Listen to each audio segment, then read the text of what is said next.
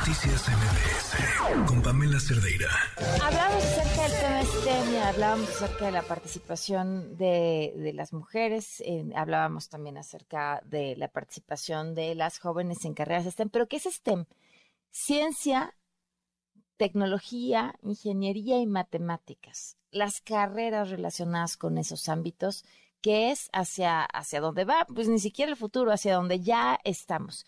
Y le agradezco mucho a Fátima Mase, directora de Sociedad Incluyente del INCO y columnista también de Opinión 51, que tiene información importante sobre esto que ha encontrado el INCO en cuanto a la presencia de mujeres en estas carreras. ¿Cómo estás, Fátima? Buenas noches. Hola, Pamela, buenas noches. Un saludo a ti y al auditorio. Cuéntanos, ¿qué encontraron? Pues mira, eh, algo que de lo que ya habíamos hablado del año pasado, que es justo, pues vemos una brecha de género muy clara en, eh, respecto a la baja representación de mujeres que hay en este tipo de carreras. Nos interesan estas carreras porque realmente están relacionadas con estas habilidades eh, que requieren los trabajos del futuro, ¿no? Eh, hacen mucho énfasis en el manejo de datos, en la solución de problemas complejos, en el desarrollo de pensamiento crítico, que son, pues, eh, el tipo de habilidades humanas que son cada vez más necesarias en un mundo que se está automatizando cada vez más. El problema es que vemos que, pues, de manera, desde hace mucho tiempo, hay una baja representación de mujeres y esto provoca que ellas pues no puedan gozar, digamos, de los beneficios de esta automatización o que eh, puedan acceder a, mejores empleos.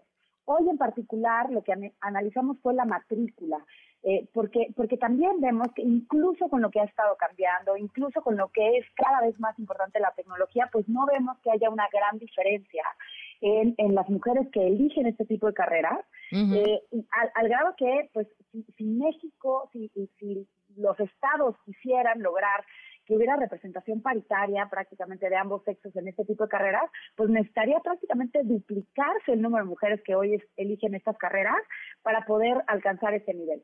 El reto es enorme porque la brecha, esta brecha de género es bastante compleja. Es una brecha que inicia desde la infancia, en donde cuando entre más se les repite a las niñas o, les falta, digamos, eh, modelos a seguir de mujeres que, que practiquen este tipo de, de, profesiones, pues van perdiendo el interés y también las habilidades o el desarrollo de habilidades base, como por ejemplo el pensamiento lógico matemático, que es fundamental para poder avanzar. Y esto lo hemos visto, digamos, en los exámenes de desempeño escolar.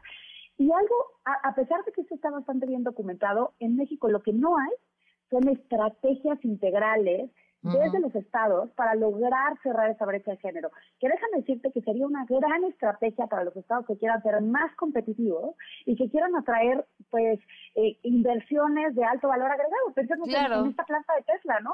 Que, que hoy se la quieren pelear todos los estados, pero yo no sé si todos tendrían el suficiente talento para poder hacer frente a lo que implica ese tipo de inversiones y no es nada más que regalarles impuestos o terrenos, sino también ofrecer el talento necesario para poder operar esas, esas plantas. Fíjate que para Guanajuato, por ejemplo, ese sí es un tema de la agenda. necesariamente en reducir la brecha de género, pero sí en aumentar la participación de estudiantes en estas carreras. Fíjate que sí, y, algo que vemos es que sí hay y sí detectamos, sobre todo esto lo, analizamos con perspectiva de género, o sea, es decir, que sí exista eh, esta intención o que se logre incorporar a más mujeres, pero vemos, y vemos que hay, eh, hay buenas prácticas en los estados, lo que nos preocupa eh, es que son como aisladas. ¿no? y, y, y, una cosa es, si queremos tener un impacto importante en, en, en, este, en, en estas áreas, se necesita invertir con largo plazo y tener acciones que realmente incidan desde los primeros niveles, desde la educación básica, para lograr que estos estudiantes se puedan ir formando. Y ahora, eso es importante para las mujeres, también para los hombres, ¿eh? Y, hablando, por ejemplo, de todo lo que hemos, lo que se ha visto documentado en términos de pérdida de aprendizajes, ¿no?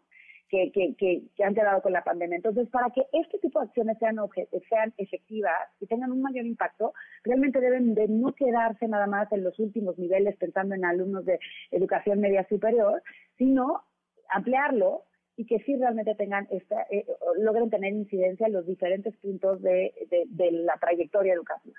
Claro. Pues Fátima, te agradezco muchísimo que nos hayas acompañado para comentar este tema tan importante en este día. Gracias a ti. Buenas noches. Noticias